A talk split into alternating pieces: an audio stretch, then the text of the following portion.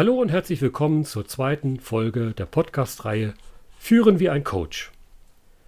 Heute habe ich uns einen sehr spannenden Gast eingeladen, mit dem ich über Kommunikation und Achtsamkeit sprechen werde. Wie gelingt zum Beispiel achtsames Kommunizieren, auch im digitalen Raum? Ihr bekommt wertvolle Hinweise, wie ihr als moderne Führungskraft wirksam kommuniziert und Vertrauen schafft. Bevor ich meinen Gast vorstelle und begrüße, werfe ich einen kurzen Rückblick auf die erste Folge dieser Podcast-Reihe. Die erste Folge war der Kick-Off und ich freue mich sehr über das tolle Feedback zu den von mir vorgestellten drei Grundeinsichten für gute Führungsarbeit. Vielen Dank, liebe Zuhörerinnen und Zuhörer. Das Mindset bzw. die innere Haltung, die ihr beim Führen wie ein Coach entwickeln könnt, ist auch entscheidend bei einer wertschätzenden und achtsamen Kommunikation. Wer die erste Folge noch nicht gehört oder verpasst hat, dem lege ich diese hier gerne noch einmal ans Herz.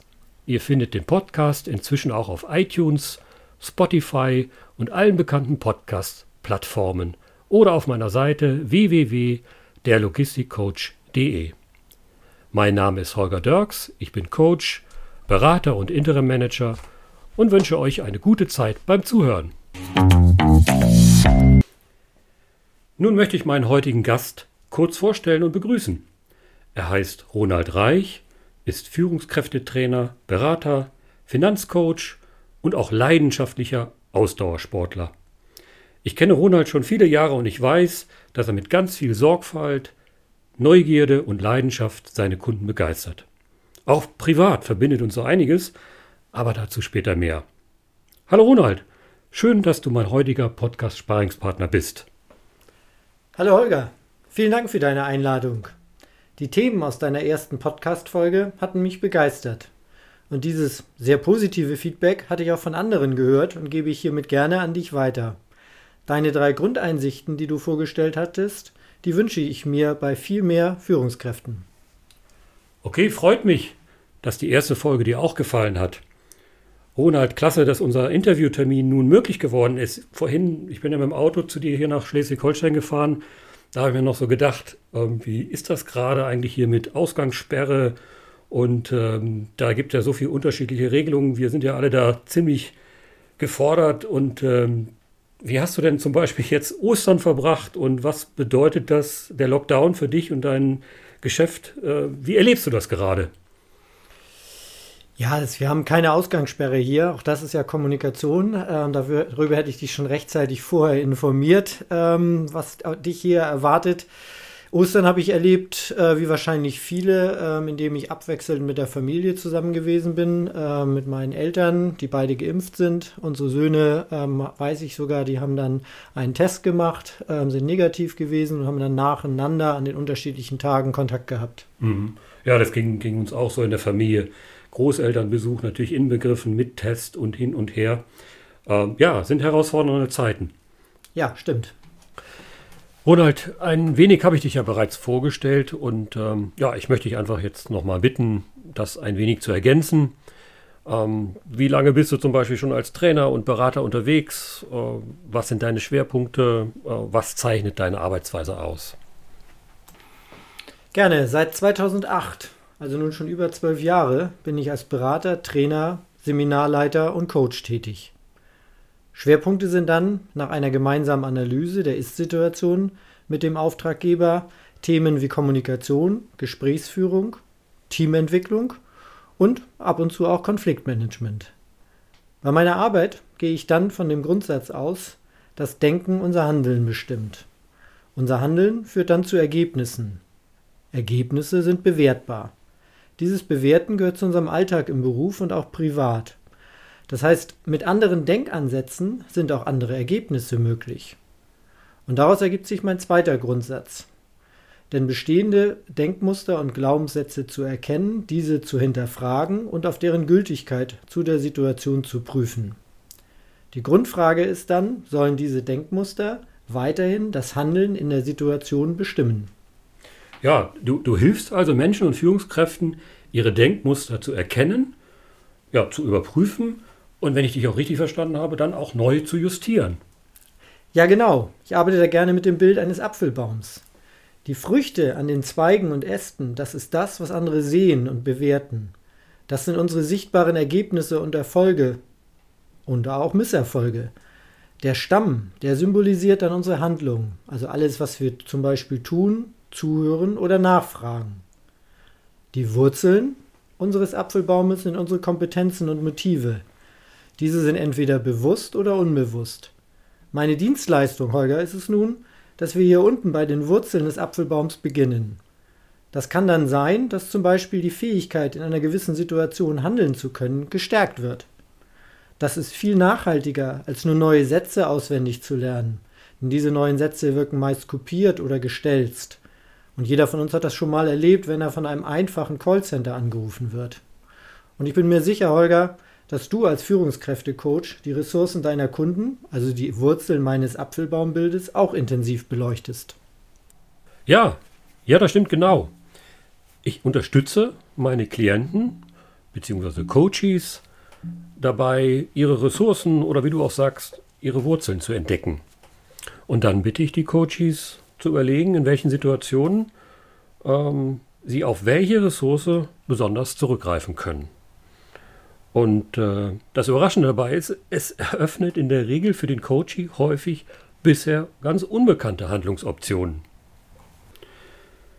Ronald, unsere Zuhörerinnen und Zuhörer hatte ich dich ja auch als einen leidenschaftlichen Ausdauersportler vorgestellt und ich weiß das ziemlich genau, denn über den Sport vor vielen, vielen Jahren haben wir uns ja auch kennengelernt. Ähm, wir hatten eine gemeinsame Zeit bei der Bundeswehr äh, und das ist, das ist schon ziemlich lange her. Ich glaube, über 30 Jahre. Ja, das stimmt. Vor äh, 30 Jahren hatten wir zusammen unsere ersten gemeinsamen Erlebnisse beim Triathlon.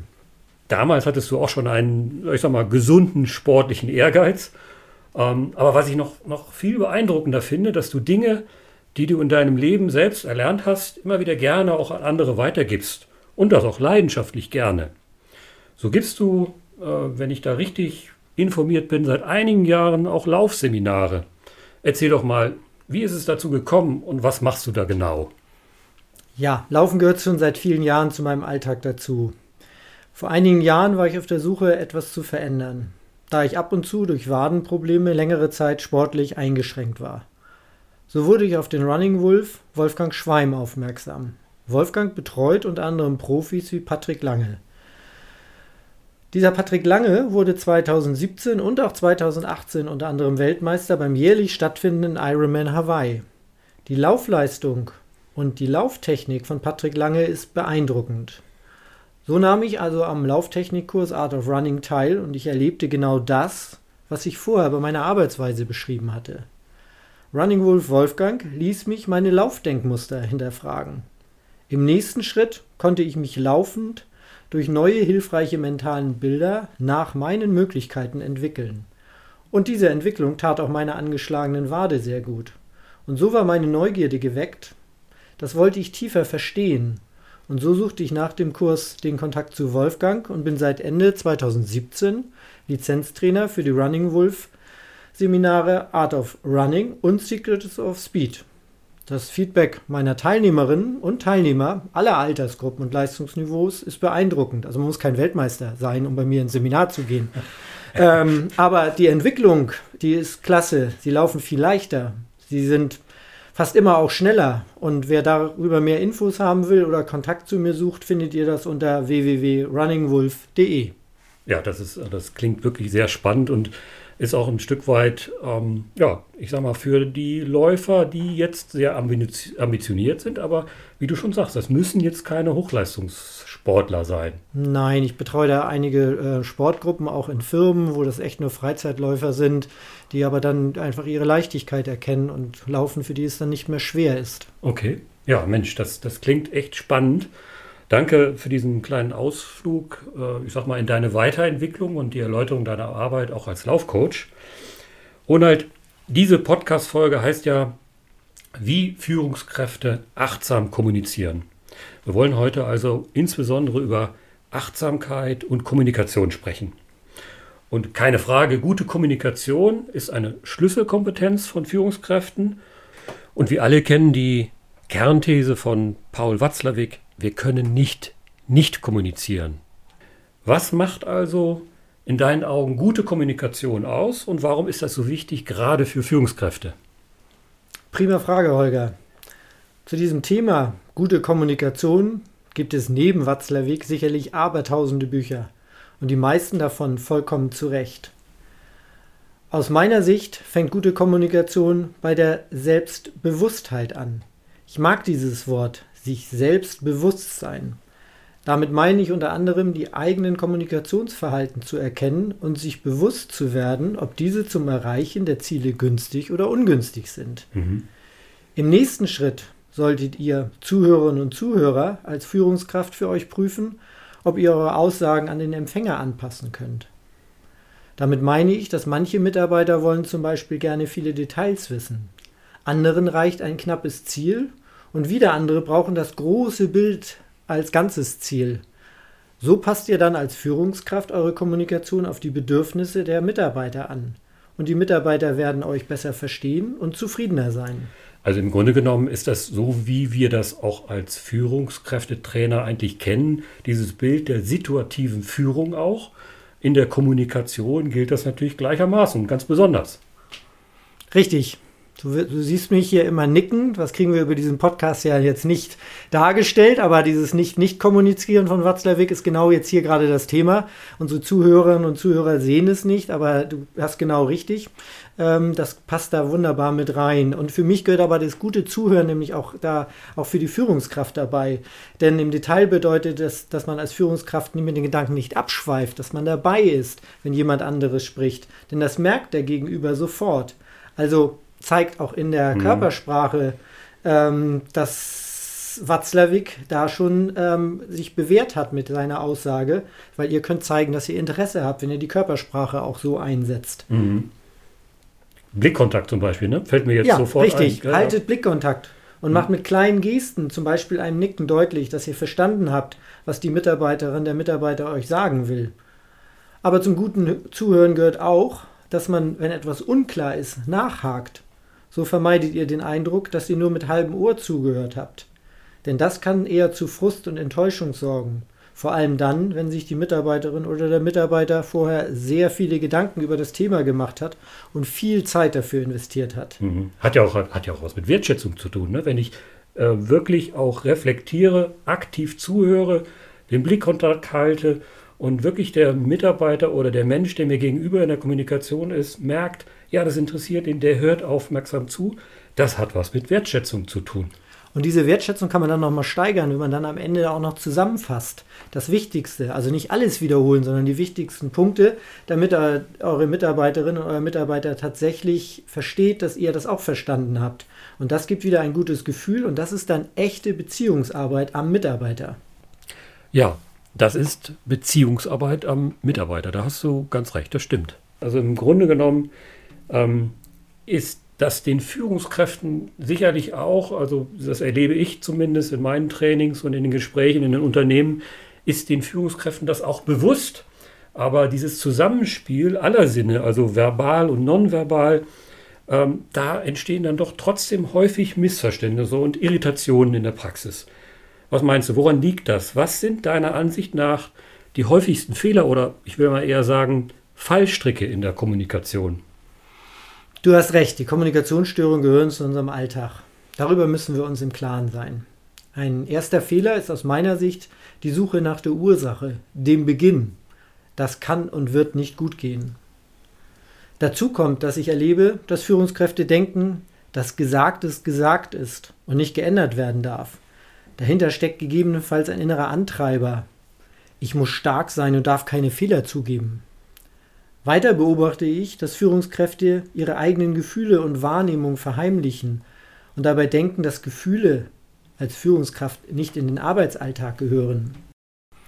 Holger, doch mir ist eigentlich viel lieber, wenn wir hier statt über Fehler, über die innere Haltung und weitere Rezeptzutaten sprechen, die ihr als Führungskraft einsetzen könnt.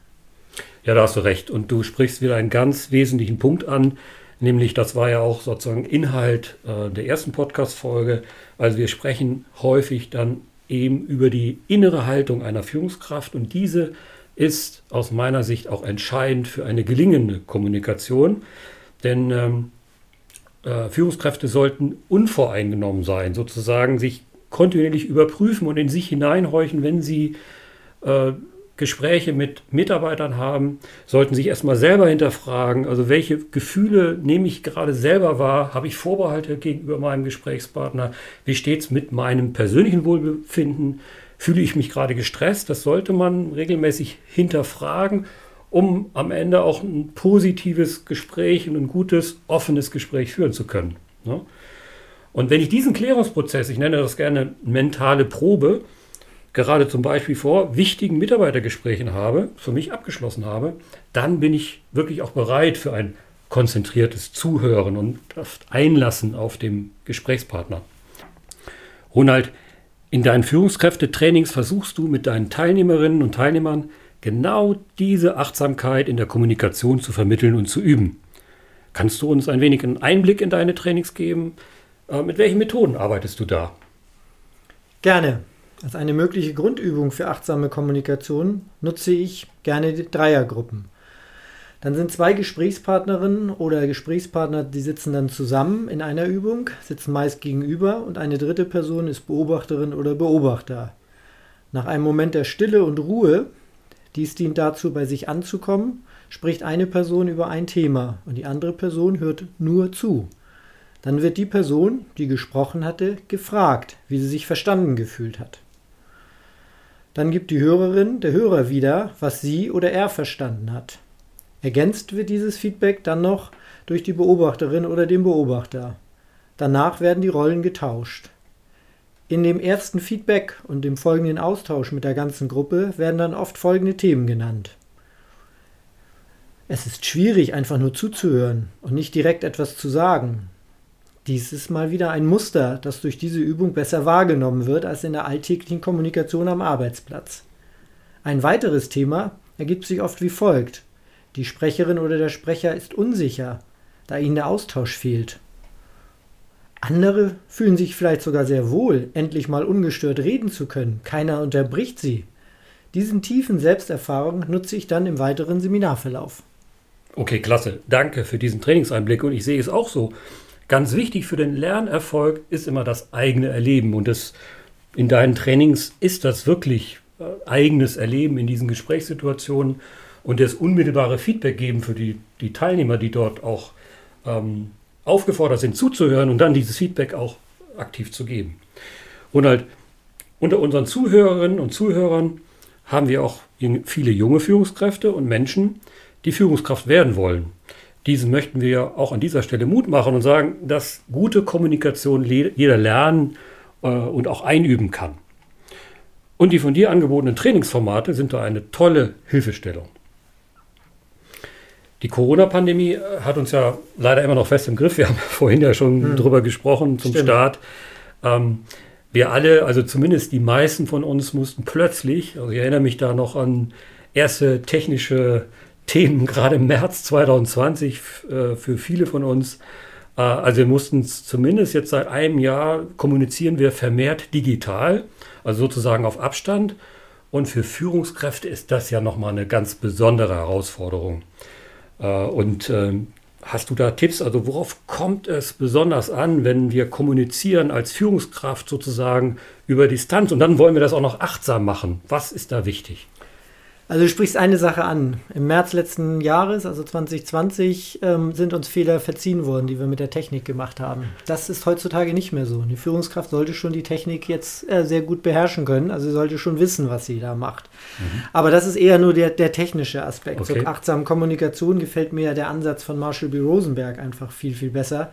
Er beschreibt halt einen Weg zum respektvollen Miteinander. Ach, du meinst den, den ähm, äh, amerikanischen Psychologen, der auch als Begründer der gewaltfreien, also des Konzepts der gewaltfreien Kommunikation gilt. Ne? Richtig, ja. genau. Ähm, das respektvolle Miteinander prägt er auch. Also es geht nicht nur um gewaltfreie Kommunikation, aber ich finde auch das Respektvolle sehr, sehr gut. Und ähm, was das für den digitalen Raum bedeutet, erläutere ich euch gerne ein bisschen weiter. Ähm, ich möchte vorher nur einmal kurz einen Blick auf die jüngeren Menschen in Unternehmen setzen. Mhm, die hast ja. du ja angesprochen ja. gehabt und deren Wurzeln und deren Einstellung. Mhm. Ähm, die sind immer online. Die sind immer auf Empfang.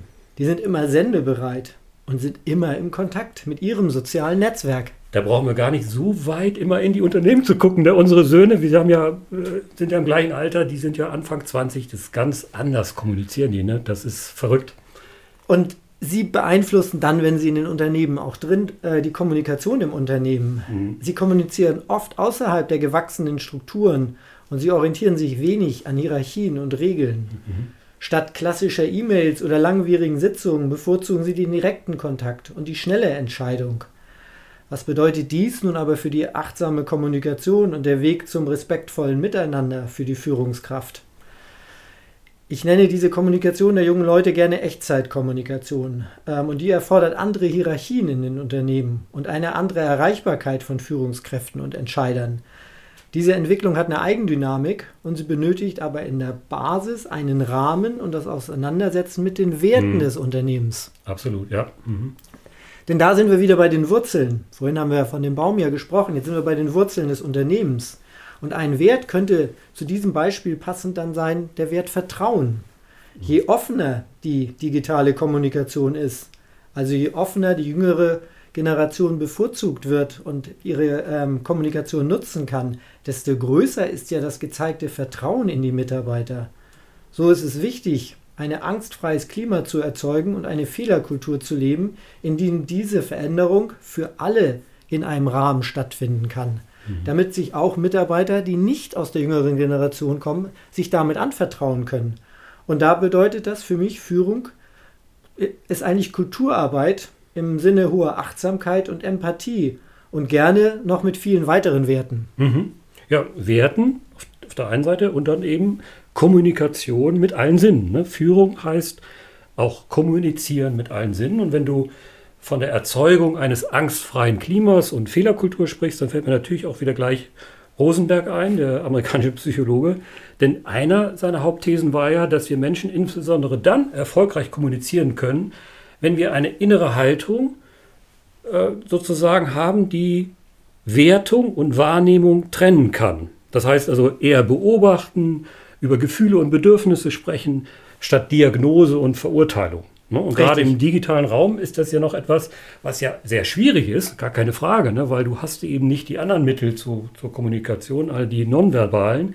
Aber das kann man sicherlich auch üben. Und wenn man sich das vornimmt und eine Haltung dazu entwickelt, ist das durchaus leistbar. Genau. Und wir haben eben schon darüber gesprochen, Online-Meetings.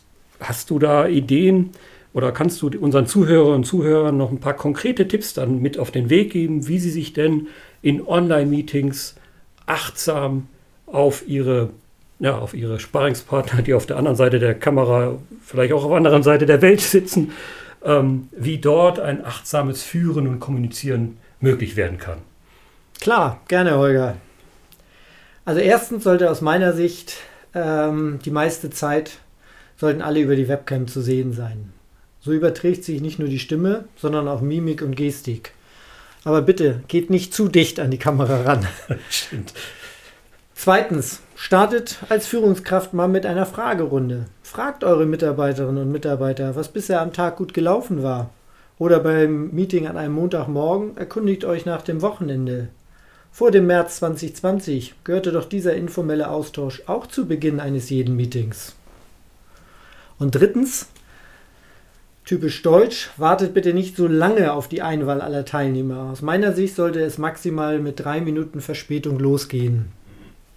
Ja. Und viertens, wechselt doch einfach mal die Moderation durch. So kommt Abwechslung äh, in die Gruppe rein. Und die Aufnahme der Moderationsrolle, die stärkt die Eigenverantwortung der Mitarbeiterinnen mhm. und Mitarbeiter. Ja. Und dann gebe ich hier auch gerne nochmal einen Tipp von dem Schweizer Unternehmer, äh, Unternehmer Cedric Waldburger weiter. Ach, der, ja, genau. Der, der Millionär, dessen Besitz in einen Rucksack passt. Ne? Richtig, genau. Ja. Du hast also von ihm auch schon gehört. Ja. ja, er berichtet, dass seine Mitarbeiter zum Ende eines offiziellen Meetings 20 Minuten Zeit erhalten, um sich privat über Hobbys und schöne Dinge auszutauschen. Und das ist insofern umso bemerkenswerter, da Waldburger ja als Minimalist, du hast es gerade ja. gesagt, passt in seinen Rucksack hinein, als Minimalist mit dem Fokus auf Effektivität und Effizienz bekannt ist. Also nutzt er hier was, um einen Freiraum zu machen in diesen virtuellen Meetings, da dieser private Austausch die Mitarbeiterbindung fördert. Ja, absolut. Denn, denn die Begegnungen in der, in der Kaffeeküche, sage ich mal, die fallen ja nun einfach weg. So. Richtig. Also der Raum und die Möglichkeiten muss auch im, im Digitalen sozusagen geschaffen werden und fördert auch den Zusammenhalt auf Distanz. Ist, also wir wissen alle, dass das echt eine Herausforderung ist. Ähm, und dieses Wort Zusammenhalt auf Distanz ist natürlich ähm, nicht einfach so zu leben. Aber ich denke, mit all diesen, diesen tollen Tipps und Inputs äh, kann man da schon ein bisschen an sich arbeiten. Und also mein Eindruck ist, ich weiß nicht, wie du das siehst, in den letzten Monaten, wenn ich an so einem Meeting teilgenommen habe, wir sind da alle schon besser geworden. Ne? Also das, der, der Lerneffekt ist da seit letztem äh, Frühjahr. Ähm, und äh, ja, ich finde einfach, ähm, wenn man die Dinge, die du auch gerade so vorgestellt hast, einfach mal sich zu Herzen nimmt, dann kann man Online-Meetings wirklich gut gestalten. Vielen Dank an dieser Stelle ähm, für deine Expertise und ähm, das waren schon wirklich, wirklich prima Impulse. Und äh, für die Hörer nochmal, also wir machen auch noch einen eigenen Podcast zur Thema digitale Führung mit ganz besonderen Führungsinstrumenten. Ähm, da wird es, du merkst ja selber, das ist ja wirklich ein Thema. Richtig, ja. Ähm, da machen wir nochmal eine eigene äh, Podcast-Folge. Ähm, jetzt zum Schluss würde ich dich ganz einfach bitten, Ronald, äh, wenn du nochmal den Hörern ähm, einen kurzen Abriss, eine Zusammenfassung äh, und die wichtigsten Merkmale einer achtsamen Kommunikation kurz schilderst. Ja, gerne. Ich hatte ja vorhin schon mal von einem Rezept gesprochen. Die Basis für dieses Rezept ist aus meiner Sicht die empathische Grundhaltung. Weitere Zutaten sind zweitens eine gemeinsame Sprache und damit meine ich auch eine Ausdrucksweise, die dem Sender und dem Empfänger vertraut ist. Drittens sollte eine sachliche Genauigkeit vorliegen und ein Verständnis für diese äh, Genauigkeit. Viertens, ganz getreu nach Watzlawick, verbal und nonverbal übereinstimmende Signale sollten gezeigt werden und auch gegeben werden. Fünftens, das Nutzen von Ich-Botschaften gehört für mich dazu, ja. die so einen mhm. Eindruck in die eigenen Gefühle und die eigenen Gedanken geben. Sechstens, ich hatte es vorhin schon mal erwähnt, das Nachfragen, wenn etwas unklar ist ähm, oder wenn eine Interpretation einer Aussage möglich sein kann. Und siebtens, die Nutzung von technisch günstigen Rahmenbedingungen in jeglicher Hinsicht. Damit meine ich, beginnend einfach schon mit Lärm und Nebengeräusche, aber auch das Vermeiden von Ablenkungen, sich dann auch Zeit zu geben, Zeit nehmen für die Kommunikation und anderen gegebenenfalls auch Zeit lassen, auch im digitalen Raum. Mhm. Mancher ist nicht so schnell, seine Antwort zu geben, der braucht ein bisschen. Mhm. Ähm, ja. Und achtens, dann die Bereitschaft aller Gesprächspartnerinnen und Gesprächspartner zur Metakommunikation, also darüber zu reden, warum was nicht gerade gut läuft oder wo man hängt. Mhm. Und bei dem besten Rezept sollte euch und uns klar sein, dass manchmal gelingt der Kuchen, also unsere Kommunikation trotzdem nicht. Ja, da hast du recht. Und äh, ja, ähnlich wie beim Bäckerhandwerk heißt es üben, üben, üben. Ne? Also Führung, Kommunikation ist auch ein Handwerk, was man lernen kann. Richtig. Ja, Mensch, Roland, also ein ganz, ganz herzliches Dankeschön, dass du hier sehr kompetent als Gesprächspartner in dieser Podcast-Folge ja, mir für ein Interview äh, bereitstandst. Hat viel Spaß gemacht. Vielen, vielen Dank. Und jetzt stürzen wir uns auf den Kuchen hier, oder? Ja, nee, ich würde ganz gerne noch etwas Werbung machen. Darf ich das? Okay, na klar. Ja. Prima, dass wir hier für die Zuhörerinnen und Zuhörer über einen Teil unserer, unserer modernen Arbeitskultur gesprochen haben. Coaching, so wie du es machst, Holger, ist normal. Mhm. Denn die flexiblen Strukturen, Eigenverantwortung, Selbstorganisation und Augenhöhe, wie du sie auch gesagt hast, lassen sich nicht per Fingerschnipsen von euch als Führungskraft einsetzen und anordnen. Diese Umstellung ist ein kontinuierlicher Prozess und dazu auch noch anspruchsvoll. Unterstützung in diesem Prozess kannst du, Holger, und auch ich unseren Hörerinnen und Hörern bieten. So unterstützen wir dann als Sparingspartner, wie du es schon genannt hast, Einzelpersonen oder Teams nach einer genauen Analyse neue Formen der Kommunikation und Zusammenarbeit zu etablieren. Ich verstehe mich dann als Impulsgeber. Mhm. Ich baue Brücken und ermutige alle Beteiligten, etwas Neues zu wagen. Dabei achte ich aber immer darauf, dass sich niemand ausgeschlossen fühlt. Sprecht uns also gerne an. Okay, danke nochmal für den Werbeblock. Jetzt wollen wir uns aber wirklich gleich auf den Kuchen stürzen. Gerne. Also, nochmal herzlichen Dank. Liebe Zuhörer und Zuhörer, das war die zweite Folge der Podcast-Reihe Führen wie ein Coach. Ein Podcast für moderne Führungskräfte und welche, dies werden wollen.